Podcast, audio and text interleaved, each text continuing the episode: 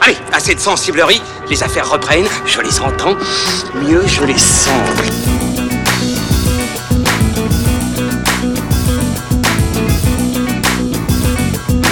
Qu'est-ce que c'est que ce foutoir, mon petit Bernard? C'est l'engin de guerre le plus puissant de tout l'univers. Salut, c'est parti pour fin de séance, épisode 46, votre podcast ciné qui vous donne la parole en sortie de salle comme chaque semaine depuis le Hurling Pub dans le 5e arrondissement de Paris. Au menu aujourd'hui, Men in Black International, signé F. Gary Gray à qui l'on doit Fast and Furious 8 avec cette fois Chris Hemsworth et Tessa Thompson dans les rôles respectifs des agents H et M. Oh, Ok. ça, Hein j'avais pas vu venir. J'avais pas tilté non plus. ouais. Mais Oh, c'est placement de produit. Voilà, ça c'est fait. Et également Liam, Filez-nous de la thune. également Liam Neeson et Emma Thompson à la tête de l'organisation secrète chargée de protéger la Terre de la vermine extraterrestre. Et à propos de vermine alien, ils sont là, en mode fugitif. Pierre Delors de funfootage.fr. Comment ça va camarade? Voilà, je suis un biéroïde de la planète bière. Il est là, il est repéré. Ilan Ferry et Julien Munoz de cinevibe.fr sont également présents. Ça va les amis? Bah oui, moi je suis venu avec mes lunettes de soleil, tu vois, en mode Men in Black. C'est vrai, on va tous les mettre d'ailleurs. N'est-ce Moi, pas je suis Julien venu- moi je suis venu en mode clandestin. En clandestin, très bien. Tout le monde euh, est en pleine forme? Oui. Bon, et ben c'est parti, on attaque avec les avis des spectateurs et on en reparle juste après. Bon, cette mission, c'est quoi? Distrayant, on a passé deux heures, euh, deux heures pas mal, euh, mais, mais pas aussi bien que les précédents. Les recettes étaient là, mais je pense que je suis trop attaché à- au personnage précédent et, et du coup ils m'ont manqué. Il y a de l'action, il y a de l'humour euh, tout le long du film, pour ça il n'y a pas de, il y a pas de souci. J'ai trouvé ça y est, euh, ouais, drôle, etc. Et D'habitude, je suis un peu déçu par l'humour des films d'action. Je trouve ça souvent mal placé ou bref. Mais là, au contraire, j'ai trouvé ça. euh, j'ai trouvé que un- le film des fois se fout un peu de sa propre gueule et. Mais non, j'ai trouvé ça marrant. On peut parfaitement suivre celui-là euh, comme une nouvelle histoire sans avoir connu les autres. Donc euh, j'ai passé un très bon moment et voilà. Moi je trouve qu'on est, un- est un petit peu dans la démonstration d'effets spéciaux. Ouais, c'est toujours plus quoi. C'est. eh, je te sors un, un gun d'une jante, euh, ah, d'un pot d'échappement, enfin c'est assez tiré par les cheveux pour moi. Et le duo il fonctionne, il est un petit peu lourd, je trouve que ça manque un peu de finesse. C'est pas. Je recommande pas. J'ai trouvé ça bien moins bien que euh, le premier euh, euh, épisode avec Will Smith. Et je regrette d'ailleurs qu'il n'ait pas fait d'apparition dans celui-ci. Pourtant, je suis une femme et j'aurais tendance à être féministe, mais j'aimais bien en fait le principe du duo masculin. J'ai trouvé que la place de la femme n'était pas justement mise en valeur. Euh, même si elle a dénoué euh, quelques énigmes, elle, euh, je la trouvais vraiment pas à sa place. C'est pas tellement en retrait, elle était plutôt présente, mais, mais voilà, c'était pas une place affirmée en tout cas. La bande-annonce m'a donné envie, en fait, c'est la... j'ai eu l'impression de retrouver que la bande-annonce dans le film, et rien de plus. Rien de plus que ce que vend la bande-annonce, voilà pour Sacha, déçu de ce quatrième film, slash reboot, slash spin-off de la saga Men in Black, qui retient également donc un, féminisme de façade, on va y revenir. Euh, Benjamin, au tout début, également nostalgique des premiers films avec Will Smith et Tommy Lee Jones, et pas forcément super emballé, emballé par ce qu'il a vu, c'était tout juste distrayant, dit-il. Euh, Qu'est-ce que nous avons Mathieu? Lui ne recommande pas trop dans la démonstration d'effets spéciaux. Et enfin, l'autre Benjamin, qui lui en revanche a passé un très bon moment, alors qu'il n'a jamais vu un seul film de la franchise. Question simple, messieurs, vous qui les avez tous vus, avez-vous passé un bon moment? Moi je trouve que tu t'avances un peu vite en disant qu'on les a tous vus, hein. tu sais Mais pas. en fait. arrête, c'est euh, c'est notre génération, on a tous grandi avec. Hein C'est comme le club Dorothée. Hein. Allez, vas-y Julien. Bah alors moi ce qu'il Qu'est-ce faut que t'as sa- pensé de ce film? Attends, déjà ce qu'il faut savoir c'est que moi en fait je n'ai pas vraiment d'affinité avec la franchise. Et même avec le premier. Tu sors. Ah, attends, laisse-moi développer. Non, non, c'est vrai que c'est euh, moi de même euh, adolescent en fait, c'est un film que j'attendais beaucoup en 97 et euh, Enfin, tu veux dire, en 97, t'es- c'était déjà bien plus vieux. Rappelons-le quand même. non mais j'étais plus jeune qu'aujourd'hui. Ah oui, oui. Donc euh, c'est comme si j'étais adolescent. C'est son côté Benjamin Button. Ouais. Non, donc c'est un film que j'ai attendu tout l'été. En fait, j'ai pas pu aller au cinéma tout l'été et euh, donc j'avais tous ceux que je connaissais qui ont été le voir, qui m'ont raconté le film de long en travers. Et De long en large en travers. de long en large en travers et tout. Enfin, euh, C'est parce qu'ils ont abrégé en fait. Et si, si tu veux, en fait, bah, j'ai après, après l'été, j'ai même pas pu réussir à le voir. Mhm. Et je l'ai revu en vidéo et je l'ai vu. Mm. J'attendais mieux. Mais- Enfin, tu vois, j'attendais autre chose. Mais euh, bon, façon. Et ce qui fait que j'ai jamais eu vraiment d'attachement à la franchise. À la franchise. Euh, le- Enfin, le, franchement, j'ai vu le 2 et le 3, mais j'en ai pratiquement aucun souvenir. C'est très difficile pour se Mm. souvenir de quelque chose. Mm. Mais euh, au moins, je peux reconnaître qu'au moins l'original de 97, parce que je suis allé revoir ce qui sortait en 97, les blockbusters. C'est vrai, qu'est-ce qu'il y avait en face? Alors, je veux pas vous dire que c'était mieux ce qu'il y avait avant, parce que franchement, il y a eu des belles merdes. hein. On a eu Batman et Robin de Joel Schumacher. Ah, On a eu, Culte. on a eu des trucs comme ça. Mais c'est vrai que tu voyais quand même, il y avait des propositions de blockbuster. Il y avait, il y avait une variété de, de sujets. Alors, comme je dis, 97, c'était pas franchement, je pense que c'était pas une- vraiment une très bonne année pour le blockbuster parce qu'il y avait des films assez nazes. Mais tu pouvais trouver quelque chose qui te plaisait au moins, quelque chose d'un peu différent, d'un peu nouveau, où les studios quand même essayaient de prendre un peu des risques, d'essayer de, de- de se différencier par rapport les uns avec les autres. Même si la franchise surfait sur la, Ah, il y a un enfant qui passe, qui vient de, qui sort de la projection de Men in Black. voilà, on l'a Ou perdu. d'un bar, on sait pas. Non, mais en, en 97, il y avait, il y avait Men in Black. Qu'est-ce qu'il y avait? Il y avait pas Independence Day C'était euh, Non, 96. Bah, 96. justement, le film surfe sur la, la mode des films d'extraterrestres. euh, il y a- on est en pleine période X-Files, euh, Mm. tous ces films-là. Donc, euh, mais il les détourne en fait. Il voulait s'en- Mm. s'en amuser avec un ton euh, un peu badin. Mm. Et euh, donc, moi, je reconnais un peu ça au moins. Mais euh, et malheureusement, Mi- euh, MIB International, c'est, euh, je parlais de médiocrité euh, pour euh, Dark Phoenix la semaine dernière. Mais alors là, c'est, enfin, c'est encore, enfin, je veux dire, on pousse encore plus le, le niveau de la médiocrité euh, Ah ouais, à ce ambiante. Bah, c'est pour te dire, moi, il y a un passage, je me- enfin, je me suis assoupi à un moment du film tellement j'étais pas diverti. Hmm. Non, je trouve que c'est vraiment, c'est super plat euh, en termes de direction artistique. Euh, tu vois, même les designs des extraterrestres sont pas foufou. Hmm. Alors que quand même, même dans le, j'imagine dans le 2 et le 3, il devait quand même y avoir des, des créatures Bah, le, animatroniques. le premier, ou- si je dis pas de bêtises, c'est Rick, Baker. Ouais, hein. Rick Ouais. Baker. C'est ça, ouais. Il y, avait au moins une espèce de petit, euh, comment dire, de carnaval d'extraterrestres qui, qui, qui, qui pouvait amuser l'œil, quoi, et quelque chose. Là, c'est quand même, c'est vide, je trouve, c'est très plat. Euh, en termes de mise en scène, c'est absolument euh, insignifiant. Je veux Mhm. dire, on voit qu'il n'y a pas trop d'efforts. Euh, là, ça se passe en Angleterre et à, à Paris et essentiellement. Enfin, à Paris. Et à Marrakech. Et à Marrakech. Et à Marrakech, ouais, tu vois. Et en Italie. Mais c'est J'ai euh, j'ai- vraiment déjà oublié le film. tu vois, je l'ai je l'ai dormais, T'as deux- été flashouillé. Ah ouais, j'étais flashouillé, ouais. Mais euh, non, je trouve que c'est c'est vraiment. euh, moi, j'ai j'ai trouvé aucun intérêt parce qu'on voit vraiment que c'est un film. et C'est pas un studio qui disait, eh venez, on fait un bon film. C'est juste, eh venez, on, on- comment dire, on fait un produit et d'une marque qu'on va qu'on va vendre comme ça et en espérant que ça rameute en- encore du monde, quoi. Mais euh, honnêtement, et même dans la proposition avec les nouveaux Bah, personnages. c'est ça, j'allais y venir, ouais. Le, per- le- Euh, le duo Tommy Lee Jones, Will Smith qui laisse place à Chris Hemsworth et Tessa et donc, Thompson. euh, et donc au duo qui était dans Thor, Thor Ragnarok. Ouais. Et en fait, qui en, je pense a encore moins de, de choses à faire dans ce film que dans Thor Ragnarok. Mhm. J'ai envie de dire, c'est dire. Mhm. Putain, je m'étais encore promis de pas dire de mal d'un Marvel, mais euh, je peux pas. C'est Petite impossible. pensée pour Sarah. Ouais, Et, euh, Bisous, Sarah. Non, euh, euh, tu, tu, ils ont, enfin, tu vois que l'alchimie, ça prend pas parce que les, les personnages n'ont pas grand chose à défendre. Enfin, enfin, les, les acteurs n'ont pas grand chose à défendre parce que leurs personnages sont vraiment euh, assez faibles. Tu, tu as euh, donc Chris Hemsworth qui joue un, un, agent qui apparemment était euh, prometteur euh, dans, la première scène et puis il y a, un flash forward, on passe plusieurs années plus tard et euh, bah, le mec en fait est un agent un peu décadent mais tu sais pas trop pourquoi. Euh, et puis bon décadent parce qu'en fait il fait des blagounettes et puis il a un côté un peu euh, Bah, il est adoubé par Liam Neeson. donc, Oui, euh, voilà. Il a la grosse tête et il fait mais des re- vannes, relation voilà, qui n'est jamais travaillée parce que voilà c'est censé être son protégé dans une scène et puis après c'est le- le- l'agent un peu désavoué qu'on qu'on a envie de mettre un peu au placard tout ça et sa relation avec Liam Neeson n'est pas du tout travaillée euh, Tisa Thompson, bah, bah donc on va parler peut-être du féminisme, euh, su- enfin supposé du film.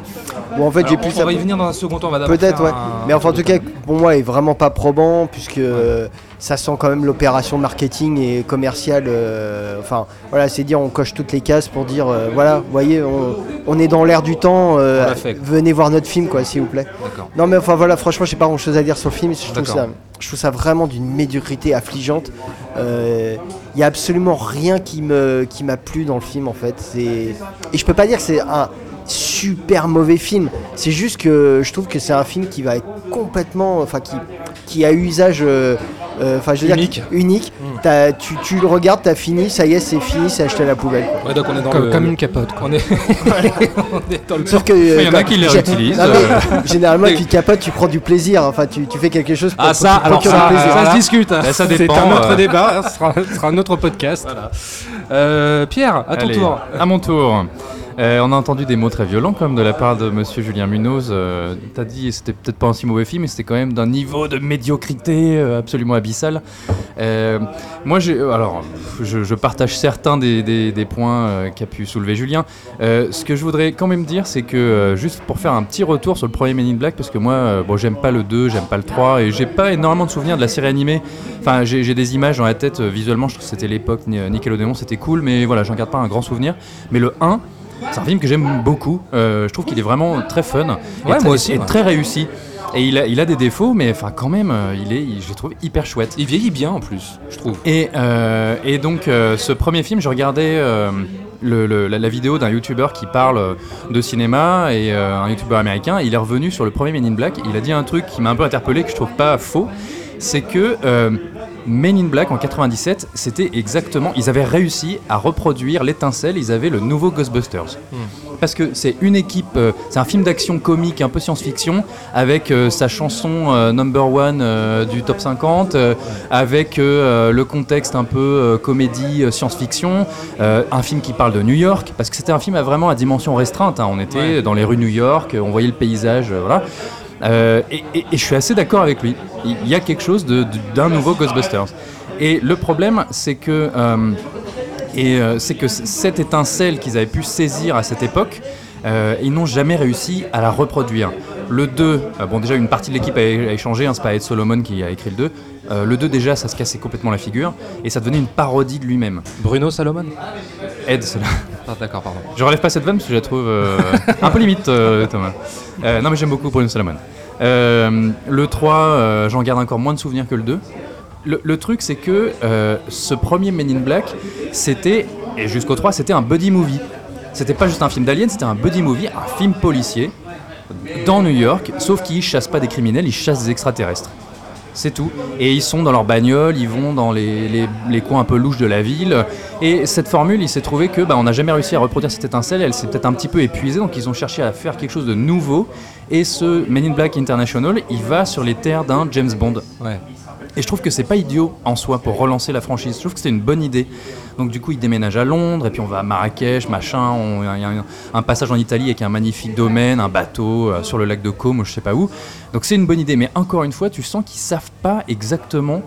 Ils savent pas ce qu'ils ont entre les mains. Ils savent pas tellement quoi faire. Et en sortant du film, je me suis dit, mais mon Dieu, il y a un milliard de défauts. Ça tient pas la route une seule seconde. C'est totalement incohérent. Et pourtant, je, je dois l'avouer, je trouve qu'il y a quelque chose. J'ai pas, j'ai pas passé Du un- cœur Eh ben, je sais pas. euh, je- je- je- Ah, décidément. euh, mon pronostic n'est pas encore sûr, mais euh, j'ai pas passé un mauvais moment malgré les bêtises. Et euh, je serais même tenté de dire que euh, pour moi, ce qui sauve le film, c'est probablement Chris Hemsworth en fait. Moi, j'ai trouvé vraiment super drôle. Euh, hyper charismatique. Et euh, je, je trouve que depuis pas mal d'années c'est un mec qui a montré qu'il avait un vrai potentiel comique. Et dedans je trouve qu'il fonctionne hyper bien. Et ce personnage de Tessa Thompson elle est sympa. Mais le problème c'est que contrairement à Will Smith qui jouait vraiment le mec de tous les jours qui se retrouve catapulté là-dedans et qui apprend sur le tas elle, euh, elle débarque, c'est la meilleure, c'est la plus forte, c'est la plus brillante, elle apprend à tirer tout de suite, on la catapulte dans une mission super dure, elle a réussi tout du premier coup, personne ne se pose de questions. Donc elle n'a pas tellement de progression, son personnage est exactement le même à la fin du film qu'au début, tu vois, elle a, elle a pas évolué. Ouais. Donc du coup je trouve que leur duo euh, fonctionne pas à 100%, Hmm. Il- c'est- pas encore ça. Et c'est vraiment dommage parce que pour moi c'était euh, le seul argument qui fait que, surtout Chris Hemsworth, qui fait que je me suis pas emmerdé. Ok, à toi, Ilan. Bah écoute, euh, moi contrairement à Julien, Men in Black c'est une franchise que j'ai trouvé plutôt sympa, avec laquelle euh, moi j'ai développé des, affinités. Même la, série animée, ce qui me plaisait à l'époque dans la série animée, c'est que les voix, euh, les voix françaises étaient les mêmes que, celles du film. Alors effectivement, Men in Black 2, c'est, c'était pas terrible. Le troisième m'a, surpris, étonnamment m'a surpris. C'est une dimension émotionnelle que je n'avais pas, que pas vu venir. Mais tu sentais, tu sentais à la fin de ce Men in Black là que la franchise avait besoin de se renouveler, qu'elle avait besoin Ouais. de sang neuf et qui et qu'il fallait euh, voilà, qu'il qu'il fallait revoir le truc, quoi, revoir la, revoir la copie euh, avant que ça devienne euh, une vraie parodie. Donc du coup, ouais, ce- cette espèce de spin-off, spin-off reboot, comme tu dis, je l'attendais avec une, une certaine curiosité à défaut d'impatience. Euh, alors, ce que je vais dire, je vais revenir sur euh, pourquoi pour moi la franchise Men in Black euh, fonctionne, parce que je trouve que c'est un très bon mélange entre science-fiction et comédie, notamment grâce à l'alchimie évidente qu'il y avait entre euh, Will Smith et Tommy Lee Jones, parce que vraiment le duo fonctionnait très bien. C'était le duo avait, euh, improbable. Et le, ouais. et le personnage de Vincent D'Onofrio qui est absolument dément. hein. Franchement, Mm. il, lui il lui fallait un Oscar. Ouais, mais il était super. C'est-à-dire que là, dans ce duo, on avait la Il rigueur. jouait- de- alors, Julien fait la tête, il Ouais, jouait tu- tu hyper vas- bien. quoi. vas fort quand même. Oh non, mais Non, il était revois-le. bon, il était bon. Non, non, il était Non, mais je dis pas qu'il est mauvais, mais de là à lui donner un Oscar, faut Non, pas bah, déconner ouais, non euh, plus. Mais donc du coup, tu avais la rigueur de Tommy Jones qui, euh, qui était complémentaire avec l'espèce d'insouciance de, de, Smith et ça fonctionnait super bien. Même, dans le 3, ce qui était, réussi dans le 3, c'est qu'ils avaient réussi à un peu, on va dire, changer le, duo. C'est-à-dire que Tommy Jones était remplacé par, par Josh Brolin, un petit coup de voyage dans le temps, et là aussi ça marchait très bien. Euh, Il y, avait, quelque chose de l'ordre de la chimie qui était, super bien amené. Dans ce Men in Black euh, international, le problème c'est qu'il n'y a pas d'alchimie entre euh, Chris- Hemsworth et, euh, et Tessa, et Tessa Thompson. Alors que c'est une des forces vives de, de la franchise, c'est ce qui lui apportait son dynamisme, c'était son duo. Mais comme tu disais tout à l'heure, tu parlais de, de Ghostbusters, ce qui amenait aussi, euh, ce qui faisait qu'on aimait aussi beaucoup Ghostbusters, Ghostbusters, c'était les affinités, la complicité Ah entre, bah oui, entre alors, chaque membre, chaque membre de l'équipe. Et ça, c'est quelque chose de prédominant, enfin de déterminant dans un, dans un buddy movie, ce C'est qui est- ce qui est. Men in Black. Et là, euh, là, t'as pas ça, et donc t'as une grosse partie de la magie du, euh, du Men in Black euh, originaux, enfin des Men in Black originaux qui, euh, qui disparaît. À cela, effectivement, t'ajoutes une mise en scène qui est très passe-partout, très, très quelconque. Moi, j'ai jamais véritablement compris la hype autour de F. Gary Gray. F. Gary Gray, ouais. Il a fait Straight Out Compton. Effectivement, c'était très bien, mais c'est son meilleur film. Mais après, ça reste Oh un non, yes man. bien. Non, c'était pas bien. non. Oh, oh là là, mais tout de suite. non, mais toi, dès que je dis qu'un film est, est bon, tu dis que c'est pas bien. On s'éloigne un peu du débat. Voilà, on, on s'éloigne, on s'éloigne un peu du débat. Mais effectivement, après, toute la, toute la direction artistique est, est aux fraises, le bestiaire est pas, est pas franchement. euh, est pas franchement inventif. Enfin voilà, il manque, il manque toute cette malice, autant dans la mise en scène que dans la direction artistique, et euh, cette dominante du, euh, du duo. Alors effectivement, ce qui sauve un peu le truc, c'est le charme de Chris Hemsworth. Effectivement, il est charismatique. Il est fort, je trouve Mais- quand même. De là, si tu veux dire que oui, il a, il a un potentiel comique qu'on a, a déjà vu et qui est souvent bien exploité, là, je le trouvais. Enfin, moi, j'ai l'impression de voir Thor avec un costume, quoi. J'ai l'impression de le voir en costard. Un C'est- peu, c'est ouais, les, mais- mêmes- c'est- c'est les mêmes mécaniques, si tu veux. C'est c'est l'espèce de, de beau gosse qui, qui, qui n'assume ouais. pas, Mm. qui est très nonchalant. mais aussi un, un espèce de James Bond un peu ringard à côté de la plaque aussi, tu oui, vois. mais, mais voilà, alors ce côté James Bond, effectivement, j'ai pensé à James Bond en, en voyant le film. Le problème, c'est que ça ne l'exploite absolument pas. On a une Ah oui, espèce de oui. film qui navigue à vue, qui a repris une franchise, mais qui savait pas trop quoi en faire. C'est-à-dire que, voilà, ils se sont dit, on n'a plus, on n'a plus Will Smith, on n'a plus Tommy Jones, qu'est-ce qu'on va en faire? On va essayer de l'adapter, d'en faire une espèce de Men in Black euh, 2.0 féministe, qui a été une piste qui avait été déjà évoquée dans le premier Men in Black et qui avait été totalement abandonnée, parce qu'à la fin du premier Men in Black, le personnage joué par Linda Fiorentino devenait une Men in Black. Ouais. Donc on se disait qu'à la suite, on la, on la verrait, ça a été Mais totalement non, bah, abandonné. pas du tout. Elle Et a là, totalement 20, disparu. 20 ouais. 20 ans après, on, est, on en est à quoi on, est à- on en est à ça. On en est à euh, Men in Black International avec un personnage féminin qui n'est pas, qui n'est pas bien exploité, une dynamique avec un autre personnage masculin cette fois qui n'est pas non plus, euh, non plus exploité. Et moi je me suis posé cette question justement à un moment donné, j'ai l'impression qu'on n'arrive plus à écrire de bonnes relations homme-femme dans une, dans une comédie ou en tout cas dans un film.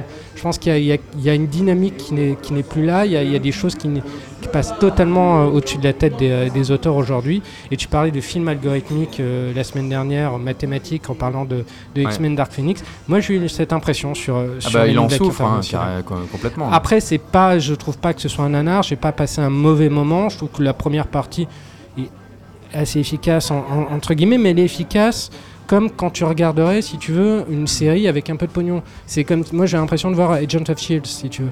Je trouve qu'en termes d'ambition, aussi bien. Ah ouais, ouais, en- ouais, je vois ce que tu veux dire. Oui, oui, oui. Une ambition euh, visuelle et narrative, on reste sur quelque chose d'assez télévisuel, assez Mmh, cadré. mmh. Je trouve ça dommage. Je trouve que c'est que c'est euh, Man in Black International, je pense, aurait gagné à assumer un peu plus de folie.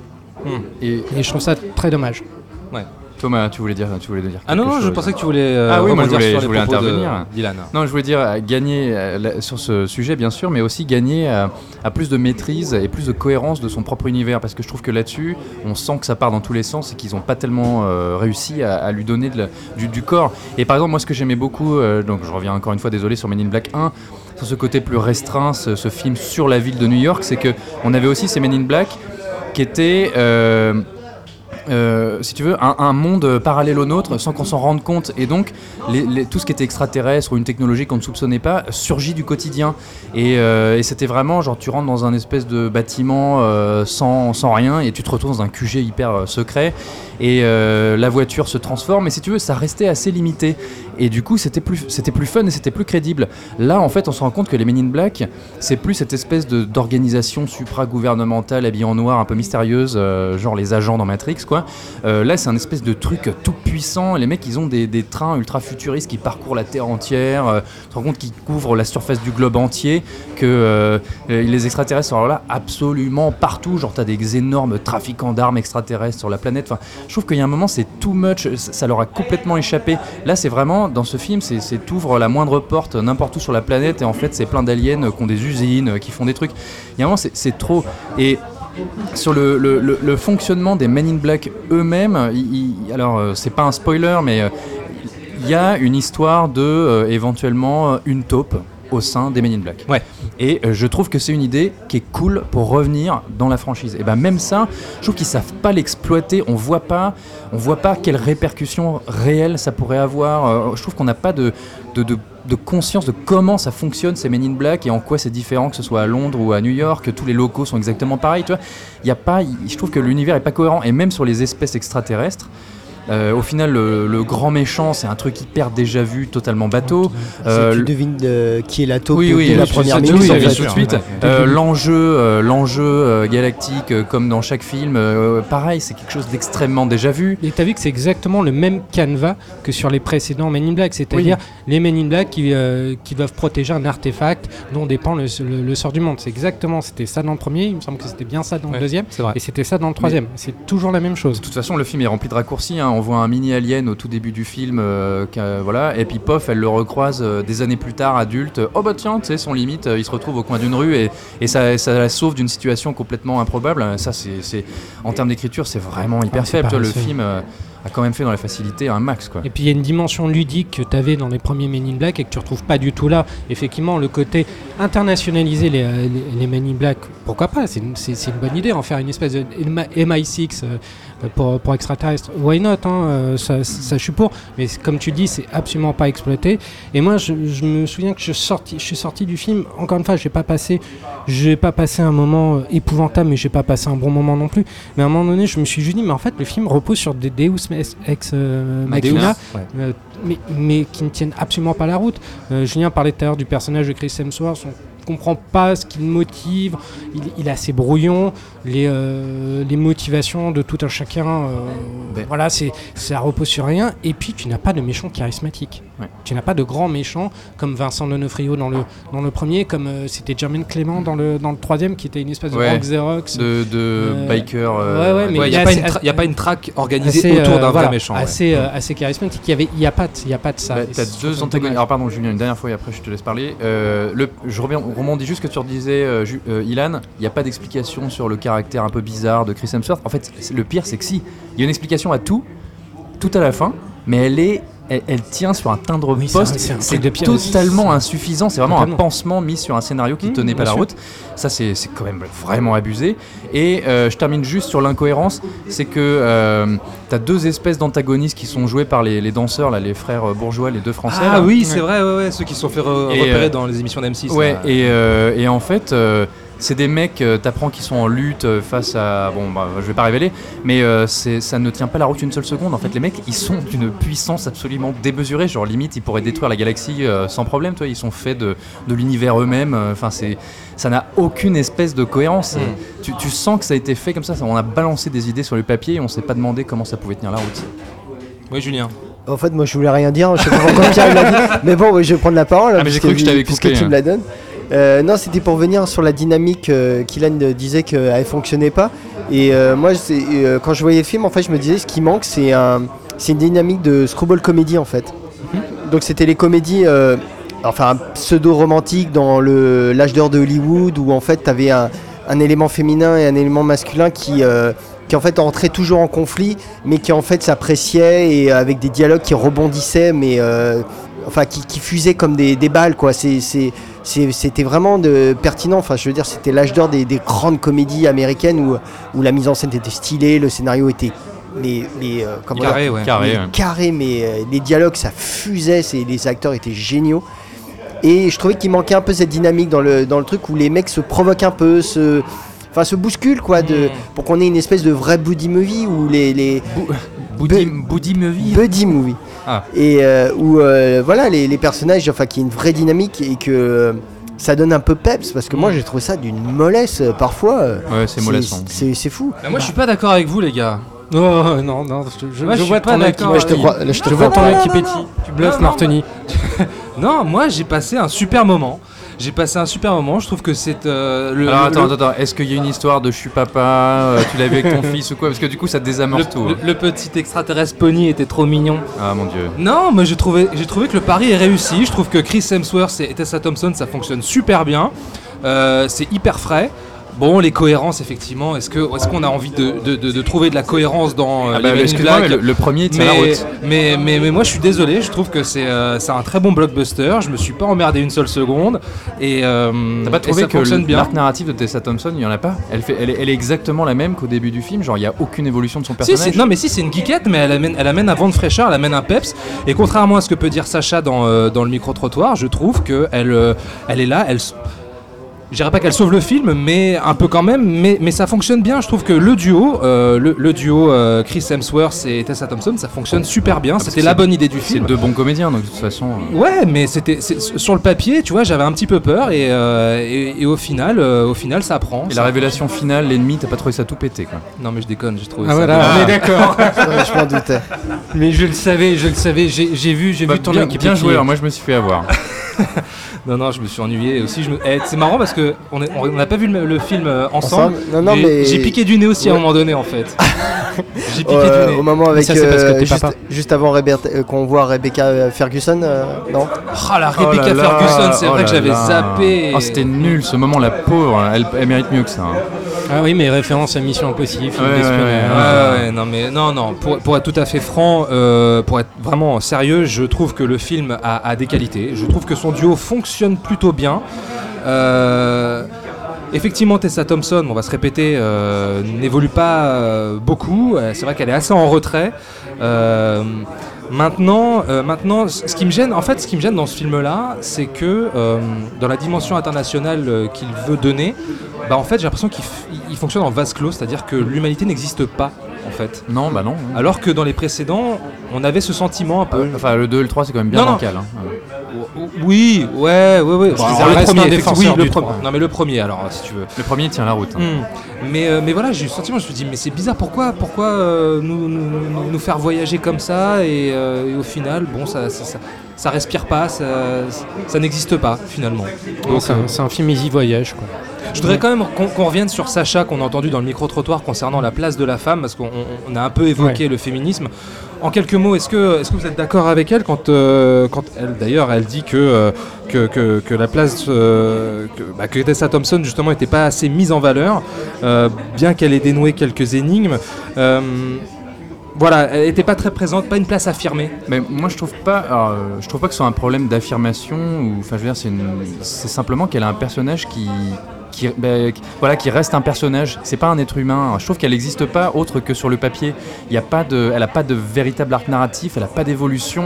euh, au final, elle pourrait être remplacée par quelqu'un d'autre. Je trouve qu'elle est pas suffisamment, son personnage n'est pas suffisamment indispensable à l'intrigue. euh, et, je trouve ça dommage parce que en soi, voilà, c'est ce que je disais, je trouve que le duo pourrait fonctionner mieux que ça. Et, puis elle a un truc, et puis elle est quand même assez cool, tu vois, mais Ouais.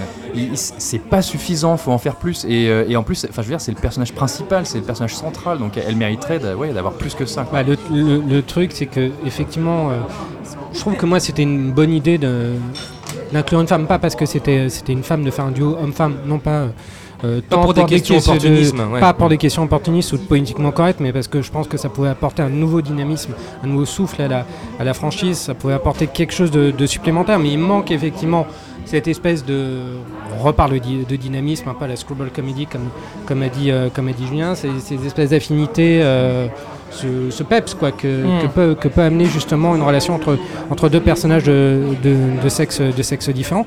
Le problème effectivement, je suis d'accord avec, euh, avec Pierre, vient de l'écriture du personnage, Mm. pour lequel on n'a aucune empathie.